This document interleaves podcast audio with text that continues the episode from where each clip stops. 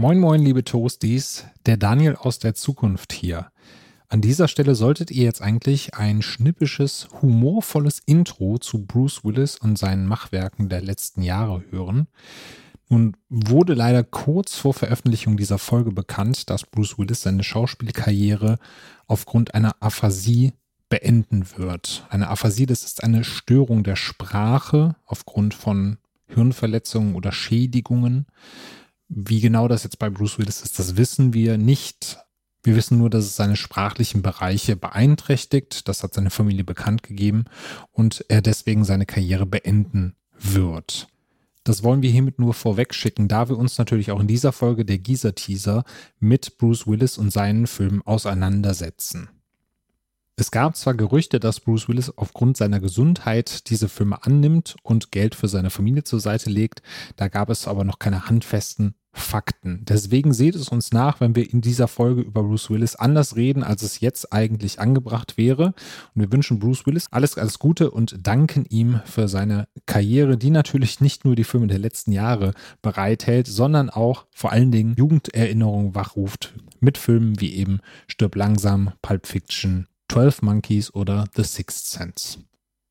Und selbst oder unseren Gästen war im Vorfeld der Folge leider nichts von der Krankheit bekannt. Und deswegen seht es uns bitte nach, dass das hier leider nicht zur Sprache kommt. Wir sind da leider genauso überrascht worden wie ihr wahrscheinlich heute auch. Nichtsdestotrotz gibt es natürlich auch andere Herrschaften, um die es hier geht und den Mann, vor allen Dingen, der im Hintergrund die Fäden bei den Gießer-Teasern zieht. Deshalb ist die Folge, wie wir finden, dennoch hörenswert und wir wünschen euch viel Spaß bei der aktuellen Filmfrühstück-Folge zum Thema Gießer-Teaser. Hallo? Hallo, ich möchte gern Film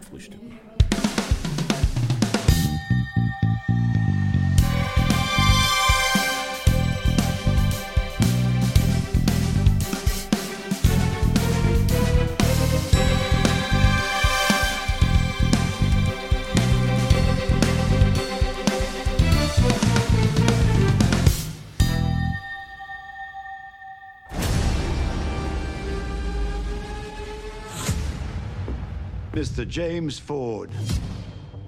General Ryle is requesting your inimitable counsel. No. He's offered to reinstate you. Cosmic Sin, Out of Death, Midnight in the Switchgrass, Survive the Game, Apex, Deadlock und Fortress. Was andere Schauspieler in einer Dekade an Filmen veröffentlichen, reißt Bruce Willis in einem Jahr ab. Doch mit seinen früheren Werken wie Stirb langsam, The Sixth Sense oder Unbreakable haben diese Streifen natürlich, ja, rein gar nichts mehr gemein. Vielmehr ist Bruce Willis zu einer Video-on-Demand-Maschine verkommen, die mit einem Trash-Movie nach dem nächsten die Streaming-Dienste dieser Welt mit Content füttert. Das unrühmliche Highlight? Der Negativfilmpreis, die Goldene Himbeere, kurz auch die Razzies, widmeten Bruce Willis in diesem Jahr gar eine eigene Kategorie. Der Award Schlechteste Performance von Bruce Willis 2021 ging übrigens an Cosmic Sin, welcher, wie ich persönlich finde, sogar noch einer der besseren seiner letztjährigen Streifen war.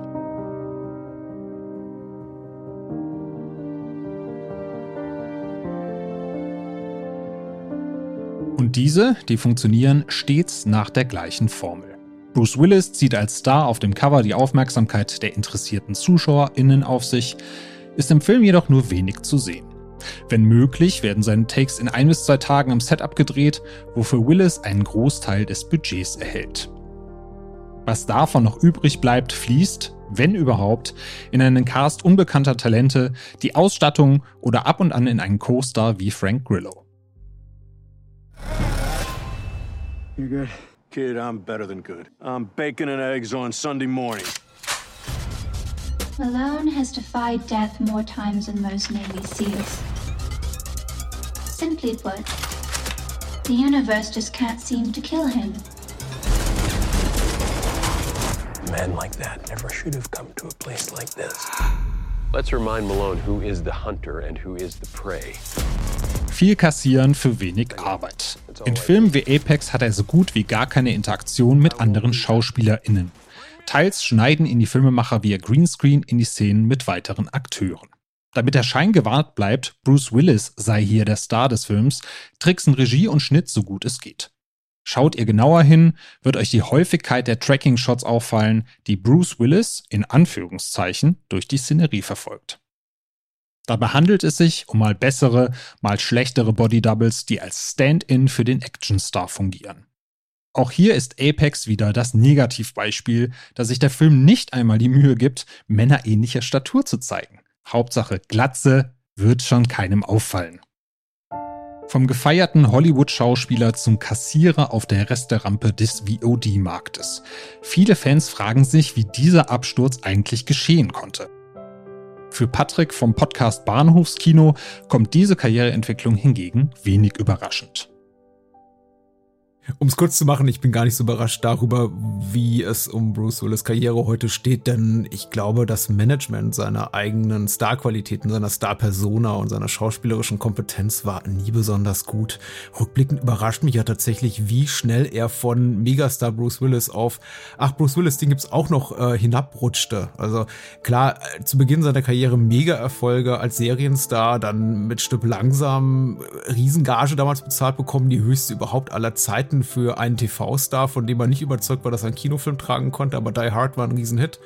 Und ehrlich gesagt, es dauerte gar nicht so lange, dass man abseits von ein, zwei Hits, also wie Stirb langsam 2, der noch erfolgreicher war als der erste Teil, und sowas wie Last Boy Scout, wo man einfach ähm, Bruce Willis passgenau besetzte, auch dank Tony Scott, äh, er war relativ schnell wieder auf dem absteigenden Ast. Und ich meine, ich habe die Zeit miterlebt und äh, kann mich noch sehr gut an den 92er, 93er, 94er vor Pulp Fiction Bruce Willis erinnern, über den schon so leicht gespottet wurde. Von wegen, ja, wisst ihr noch, vor ein, zwei Jahren war der mega und jetzt macht er sowas wie Striking Distance, also tödliche Nähe oder ähm, Color of Night. Äh, das war nicht gut. Pulp Fiction, klar, Ausrufezeichen und zwischendurch auch immer wieder Achtungserfolge, ohne Zweifel, aber ich weiß nicht, inwieweit ich den Erfolg von Filmen wie 12 Monkeys oder dann später The Sixth Sense wirklich seiner Leistung zuschreiben kann, beziehungsweise einfach um, sehr, sehr gutem Casting und Regisseuren, die dahinter stehen, die einfach wussten, wie man Bruce Willis äh, besetzen soll. Ich glaube, er selber tut herzenswenig für seine Karriere. Was nicht heißen soll, und ich meine das gar nicht so abschätzig jetzt alles, wie es klingt, dass er nicht wirklich echte Star-Qualitäten hat. Ich glaube einfach bloß, er landet zu oft in den falschen Filmen, beziehungsweise landete bereits in den 90er Jahren. Und deswegen, ja, wie gesagt, für mich wenig überraschend, dass er relativ schnell immer wieder, na, auch nach diesen Achtungserfolgen wie 12 Monkeys, wie ein paar Jahre später äh, Six Sense, äh, schnell wieder an einem Punkt landete, in dem man sagte, okay, Bruce Willis kommt zu, verkommt zu einer Parodie seiner selbst. Jetzt ist es so, wir sind heute im Jahr 2022 und er macht eben Sachen wie Schlag mich tot in Rumänien und davon gleich fünf bis zehn äh, Stück pro Jahr. Mir tut's ein bisschen leid drum, was auch immer die Gründe dafür sein mögen, aber ich möchte nicht sagen, ich hab's nicht kommen sehen. Echte Shit Events wie sein missglücktes Interviewgeführe rund um, ich glaube, Red 2, in dem er irgendwie damit kokettierte, was für ein geiler Zampano er immer ist, obwohl eigentlich jeder wusste, dass er eben im Absteigen begriffen ist, was so seine Starqualitäten und einfach seine äh, Bankability in Hollywood betrifft. Die machen es das alles nicht besser. Also äh, will heißen, ich, äh, ich denke, das alles schon rausgemacht was ihm da zurzeit so widerfährt. Und äh, er soll einfach froh sein, zurückblickend äh, auf seine fünf, sechs großen Erfolge, die äh, nicht zuletzt einfach selbige wurden, weil er daran mitwirkte. Aber ich denke, er hat herzlich wenig dazu beigetragen und hat einfach sehr, sehr viel Glück gehabt, auch in seiner Karriere. Äh, anderen Schauspielern, die wirklich nicht seine generischen Starqualitäten haben, hätte man sowas, äh, solche Megaflops wie Hudson Hawk oder äh, die Bruno Alben und sowas nicht verziehen. Aber das ist nur meine bescheidene Meinung und sie tut mir auch ein bisschen leid, weil irgendwie mag ich ja Bruce Willis. Aber es wäre echt gelogen, dass irgendwie irgendjemand in sowas wie Glass geht, weil sie sagen, ich will unbedingt Bruce Willis sehen und nicht, weil sie sich nicht viel mehr einfach an Zeiten erinnern, in denen Bruce Willis in Filmen sehr viel besser war. Doch Bruce Willis scheint nicht der einzige einst große Star zu sein, der seine Seele im Direct-to-Video-Fegefeuer verloren hat.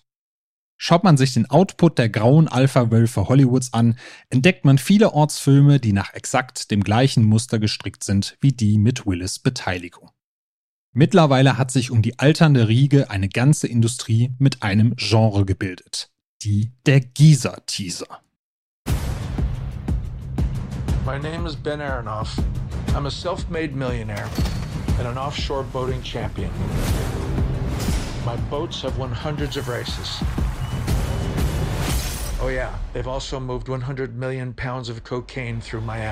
Nein, nicht nur Bruce Willis kassiert im Spätherbst seiner Karriere nochmal so richtig ab. Auch John Travolta, den ihr hier im Trailer zu Speed Kills hören konntet, ist im wahrsten Sinne des Wortes mit an Bord des Geezer-Teaser-Boots.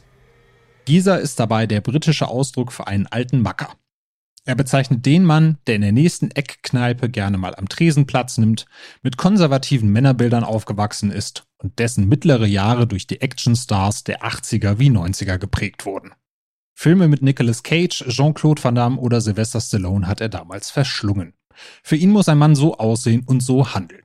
Nicht zuletzt durch die Präsidentschaft von Donald Trump haben wir gesehen, wie viele Männer im mittleren bis höheren Alter sich nach diesen Zeiten zurücksehen. Und nein, ihr dürft diese Filme auch gut finden, ohne ein Trump-Anhänger zu sein. Das Ganze soll nur symbolisieren, für wen diese Filme eigentlich primär gemacht sind. Den englischen Begriff Teaser, den kennt ihr natürlich. Er steht für jemanden auf etwas neugierig machen. Ein Geezer-Teaser ist also ein Film, der eine bestimmte Gruppe älterer Männer durch gezieltes Werben mit ihren Action-Idolen der Vergangenheit auf sich aufmerksam machen möchte. Und ja, das Konzept an sich ist eigentlich gar nicht neu, wie sich Steffen, unser Trash-Taucher, erinnert.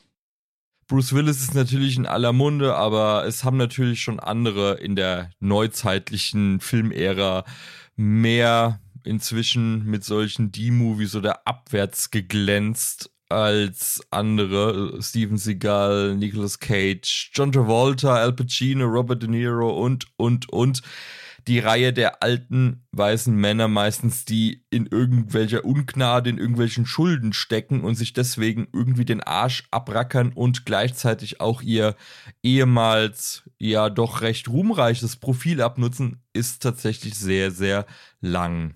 Aber was heißt das jetzt für den geneigten Filmfan oder auch wie für mich, den geneigten Trash-Filmfan, der sich auch mal mit CD E-Movies anfreundet und immer noch was Spaßiges, was Unterhaltenswertes, was Redenswertes darin findet.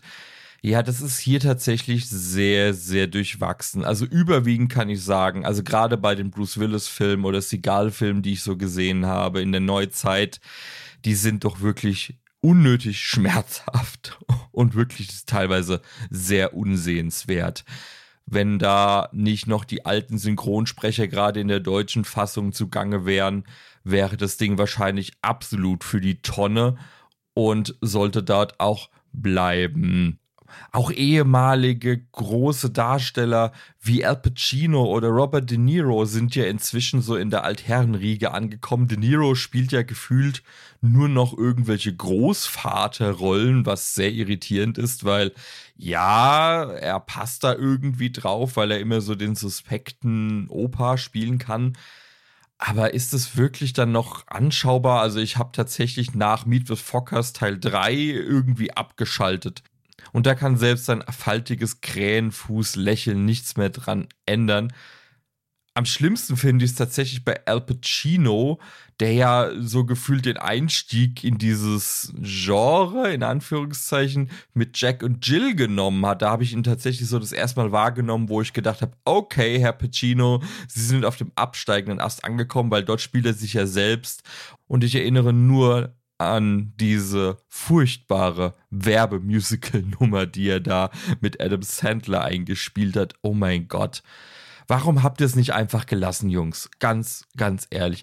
Ich muss aber sagen, ich sehe hier auch Parallelen in die 70er, 80er Jahre. Gerade weil man ja in älteren Filmen immer mal, auch gerade wenn man nach Trash sucht, ein bisschen stöbert, bin ich doch über einige namhafte Schauspieler gestolpert, die sich auch in den letzten Zügen ihrer Karriere mehr oder weniger unrühmlich verabschiedet haben. So habe ich zum Beispiel letztens erst zwei Western-Legenden, aka John Huston und Henry Fonda in einem Italo-Monsterfilm namens Der Polyp gefunden, wo sie sich mit einem riesigen Kraken herumprügeln dürfen.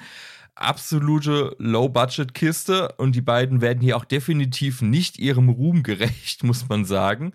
Oder zum Beispiel auch Kirk Douglas, Spartacus himself, der sich Anfang der 80er Jahre mit Saturn 3 bzw. Saturn City in einem ganz merkwürdigen britischen Science-Fiction-Film wiedergefunden hat.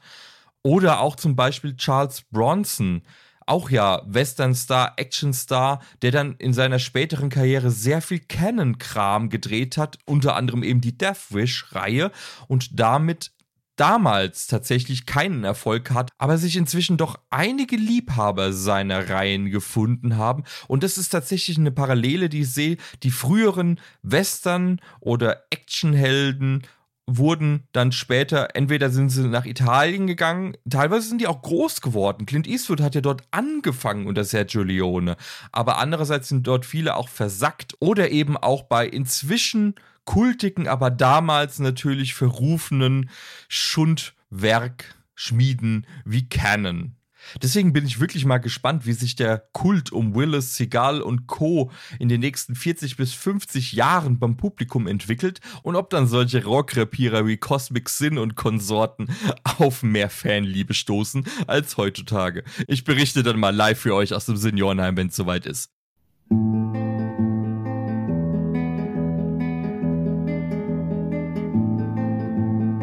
Im Vergleich zu früher hat sich um diesen Typ Film jedoch eine ganze Industrie entwickelt, die wie am Fließband produziert.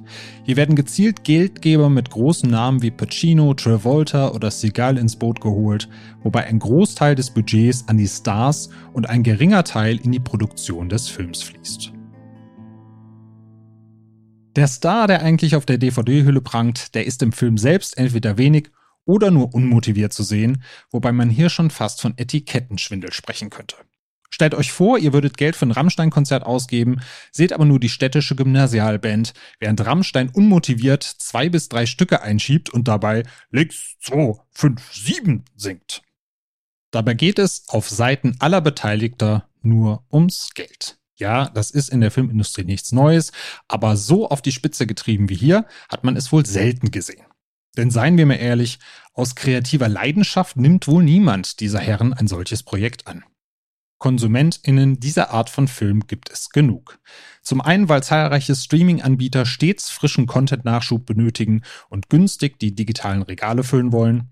Zum anderen, weil der Gießer-Teaser durchaus seine Fans findet, wie etwa Chris vom Podcast Devils and Demons, der daraus seine ganz eigene Begeisterung zieht ihr habt mich ja nicht ohne Grund angesprochen, ob ich hier was zu beitragen will. Wer mein Letterbox-Profil einigermaßen äh, studiert hat, der wird feststellen, dass ich mir gerne mal ähm, einige der angesprochenen Filme reinziehe. Das sind natürlich vor allem diese ähm, Emmett Furler Oasis-Filme und ja, was soll ich sagen? Ich bin halt ein großer Actionfilm-Fan, äh, vor allem eben gerade so aus den frühen 90ern, aber vor allem, also ganz vor allem aus den 80er Jahren eben.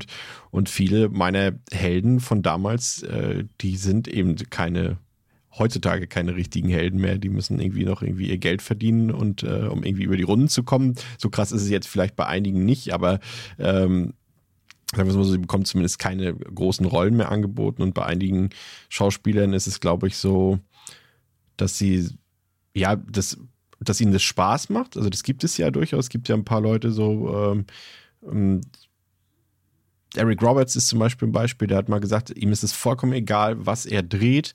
Hauptsache, er kann was drehen, weil ihm macht das Schauspielern einfach Spaß. Und der Film ist ihm dabei erstmal zweitrangig. Und deswegen, ja, soll er doch machen. Und bei anderen ist es irgendwie bei Bruce Willis, wissen wir ja nur mittlerweile, dass es höchstwahrscheinlich an seiner Erkrankung äh, liegt, dass er hier nochmal ein bisschen Geld äh, zusammenscheffeln will für sich und seine Familie. Das ist durchaus irgendwie auch nachvollziehbar. Das ist natürlich für die Fans von damals, ja, ist es natürlich teilweise ein Bild, wenn man sich die Filme so anguckt, die er heute abliefert es ist natürlich ein Trauerspiel, aber ich gucke mir das gerne an. Wie gesagt, wer mein Letterbox-Profil durchstöbert, wird feststellen, das ist egal, ob das Steven Seagal ist, ob das äh, Bruce Willis ist, äh, auch schlechte Filme von Sylvester Stallone, hat auch mit Backtrace und, und Escape Plan 2 und 3 schon mal sehr, sehr schlimme Filme abgeliefert, aber es haben ja auch schon absolute Legenden wie Al Pacino und Robert De Niro auch in, teilweise in solchen Filmen mitgespielt ich sehe die Leute halt gerne und ich gucke sie auch in den Bewusstsein. Also ich lege mir jetzt irgendwie einen Cosmic Sin mit äh, Bruce Willis, den lege ich jetzt nicht ein, weil ich weiß, da kommt jetzt ein, ein toller Science-Fiction-Film oder irgendwie sowas. Ich weiß, da kommt ein Ein-Stern- oder maximal ein Zwei-Sterne-Film, wenn überhaupt bei raus.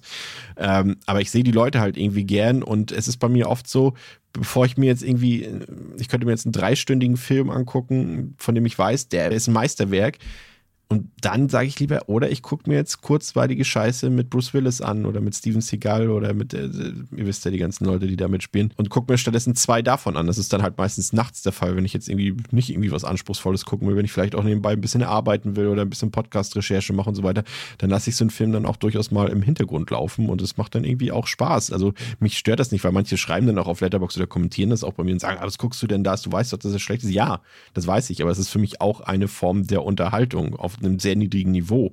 Das ist so, wie manche Leute eine Folge CSI gucken. Also mal ganz ehrlich, die sind halt auch nicht besser als Midnight in the Switchgrass zum Beispiel mit Megan Fox und Bruce Willis. Also bei manchen Leuten frage ich mich natürlich schon, wie sie da gelandet sind. Da sind auch manchmal die Geschichten auch einfach interessant. Ne? Wenn du jetzt irgendwie so jemand wie, wie Imal Hirsch zum Beispiel siehst, äh, wie ist der da gelandet? Und dann lese ich nebenbei auch ein paar Artikel dazu durch und äh, wie kam es dazu? Oder es ist auch interessant, wenn du jemanden wie Chad Michael Murray hast, der damals bei One Tree Hill in der Serie sehr erfolgreich mitgespielt hat. Und ist ja damals ausgestiegen, weil er großer Filmstar werden wollte. Und der spielt halt jetzt hier irgendwie in Fortress 1, 2 und 3 mit äh, stattdessen hier an der Seite von Bruce Willis, der irgendwo auf dem Golfplatz gedreht wurde für 2 Dollar oder sowas. Ne? Das ist schon irgendwie, wenn man da so ein bisschen mitliest und sieht, wer da auch so gelandet ist in, äh, und wer auch die Filme teilweise dreht und so weiter, das ist schon irgendwie sehr interessant. Und das macht mir irgendwie Spaß. Und ich habe da auch einen, einen, gewissen Gefallen dran. Und das äh, muss halt nicht immer ein guter Film sein. Ne? Manchmal, manchmal, ganz, ganz selten, gibt es ja auch eine versteckte Perle. Ich habe ihn bis heute nicht gesehen, Boss Level zum Beispiel, aber der soll ja zum Beispiel ganz gut sein und der ist ja eigentlich auch ein Film aus dieser Schiene, wenn man so will. Wobei ich bis heute auch nicht weiß, warum Frank Grillo auf einmal da gelandet ist. Das ist eigentlich ein cooler Typ und ich mag den total gerne. Aber warum der jetzt äh, fast nur noch in solchen Filmen mitspielt, das weiß ich irgendwie auch nicht so recht. Und Chris Begeisterung ist dabei vollkommen legitim, denn schlussendlich sollen uns Filme unterhalten. Auf welche Art und Weise sie das tun, das ist im Prinzip egal. Und ganz sicher besitzt nicht jeder in der Crew die Motivation der Allstars. Viele Filmemacher und Crewmitglieder wollen trotz der Bedingungen das bestmögliche Ergebnis herausbringen und ihre Vision vom eigenen Film Wirklichkeit werden lassen. Um mal unter uns gesprochen, wer würde nicht die Möglichkeit annehmen, mit einem Bruce Willis oder Al Pacino einen eigenen Film drehen zu wollen? Budget hin oder her. Gerade Fans von Trash oder abseitigen Filmen könnten am Gießer-Teaser ihren Gefallen finden. Ihr seht also, trotz des offensichtlichen Mangels an Qualität üben die Gisa-Teaser eine gewisse Faszination aus.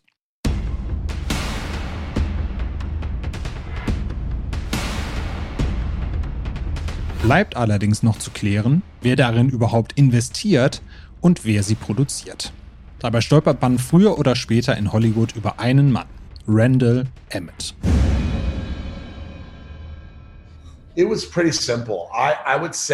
Es war recht einfach. Vor zwei oder drei Jahren fühlte ich mich kreativ einfach ausgelaugt. Ich möchte meine Rolle als Produzent da nicht schmälern. Es ist ein sehr harter Job, der eine Menge an Kreativität erfordert. Ich produziere eine Menge Filme im Jahr. Einige von ihnen, seien es The Irishman, Silence, End of Watch oder Lone Survivor, Joe Carnahans Werke von Narc bis Boss Level, das sind alles sehr spezielle Filme. Es steckt eine Menge Kreativität in ihnen. Aber es gibt eben auch die Business-Seite des Ganzen, auf der ich gemerkt habe, dass ich meine künstlerische Seite mehr und mehr verliere. Ich habe mich also gefragt, wie ich das zurückbringen kann. Wie kann ich das ängstliche, nervöse Kind in mir zurückbringen? Und nachdem wir für The Irishman nominiert wurden, sagte ich mir, okay, ich bin bereit. Ich werde starr vor Angst und schlecht darin sein, aber ich fühle mich bereit dafür. Ich rief also viele meiner Freunde an, die Regisseure sind, zu denen ich aufschaue, Peter Burke, Antoine Fuqua und sie sagt mir, Randall, wenn du dich unwohl fühlst, dann ist es die richtige Entscheidung, es zu versuchen. Ich möchte mich selbst herausfordern, wollte an den Punkt meiner Karriere zurückkehren, an dem ich wieder präsent sein konnte. Und die Regiearbeit zwingt mich dazu, jeden Tag, jede Minute künstlerisch präsent zu sein. Und ich kam ans Set, fing an zu arbeiten und merkte, oh mein Gott, das ist es. Das ist das, was ich gebraucht habe. Das lässt mich wieder Kind sein, den Moment genießen. Ich liebe es, Filme zu produzieren. Ich werde das auch weiterhin tun. Aber Regie zu führen, das ist aktuell mein Ding. Es macht mich unglaublich glücklich und ich werde versuchen, bei weiteren Filmen als Regisseur tätig zu sein.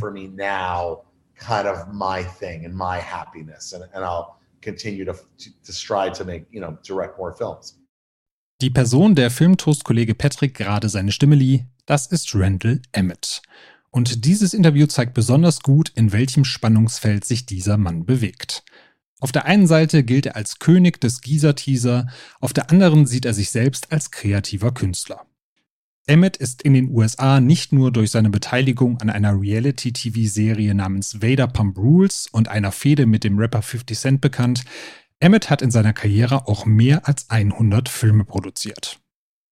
Seine Credits sind dabei durchaus respektabel. Neben Narc und Boss Level finden sich auch The Wicker Man und The Irishman in seinen Werken wieder. Diese Perlen bilden jedoch die Ausnahme, denn vor allem in den letzten Jahren dominieren die Gieser-Teaser Emmets Biografie.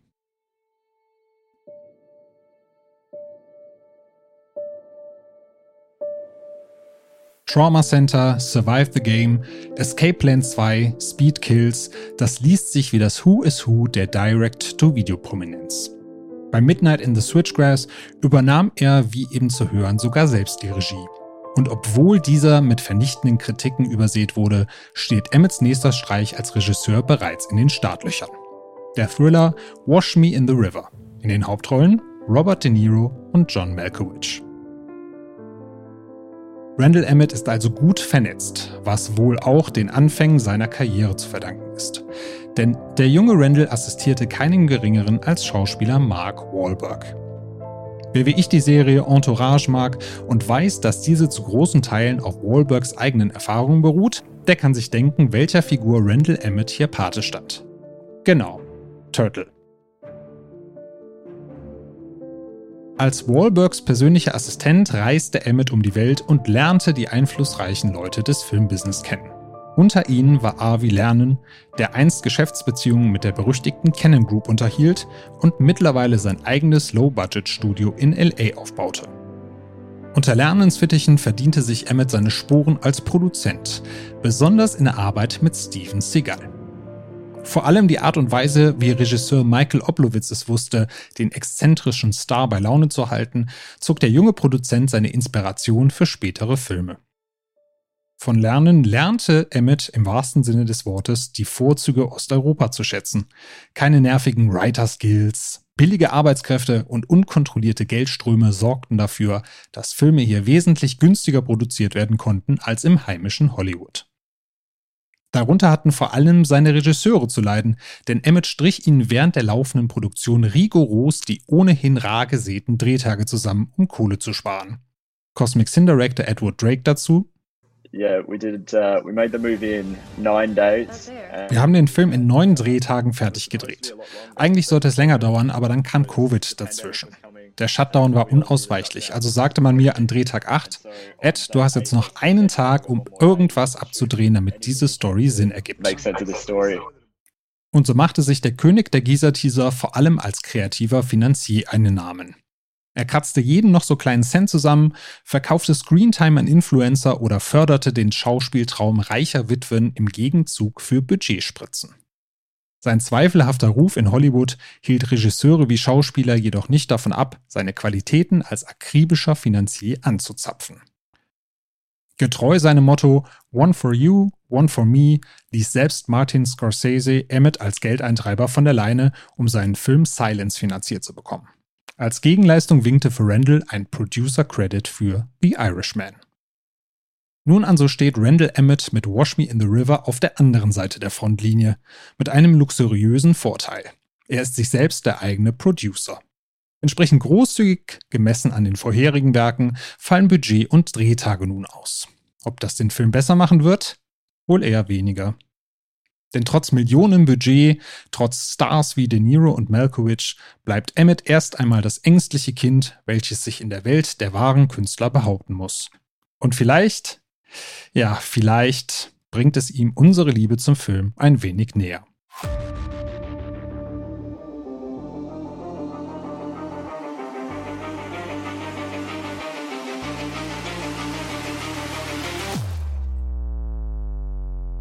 Und wo war Nicolas Cage jetzt in unserem Rundumschlag?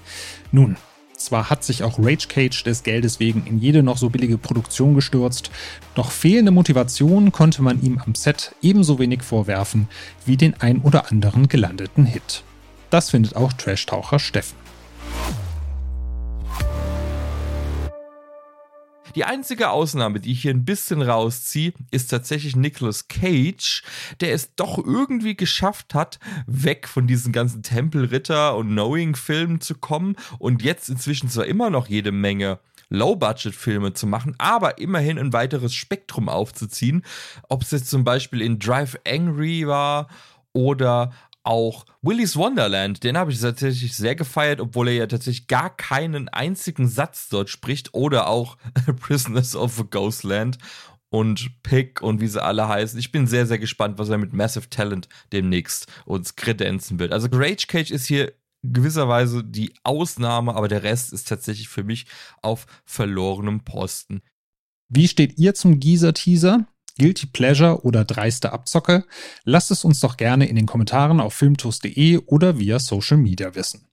Wir hoffen auf jeden Fall, euch hat diese etwas andere Folge gefallen und ihr konntet für euch daraus etwas mitnehmen. Vielen Dank auch noch einmal an die lieben Kollegen, die sich an dieser Episode beteiligt haben und ihre Meinung kundgetan haben. Patrick Lohmeier vom Podcast Bahnhofskino, Trash-Taucher Steffen, Chris von Devils and Demons und Podcast-Chef Patrick aus unserer Filmtoast-Redaktion. Die Links zu den Projekten findet ihr in den Show Notes. Schaut doch gerne dort vorbei und lasst ein bisschen Filmliebe da. Und zu guter Letzt, wenn ihr mehr von uns hören möchtet, abonniert doch einfach das Filmfrühstück im Podcatcher eurer Wahl. Wir danken euch fürs Zuhören, bleibt gesund und schaut fleißig Filme. Bis zur nächsten Folge. Ciao!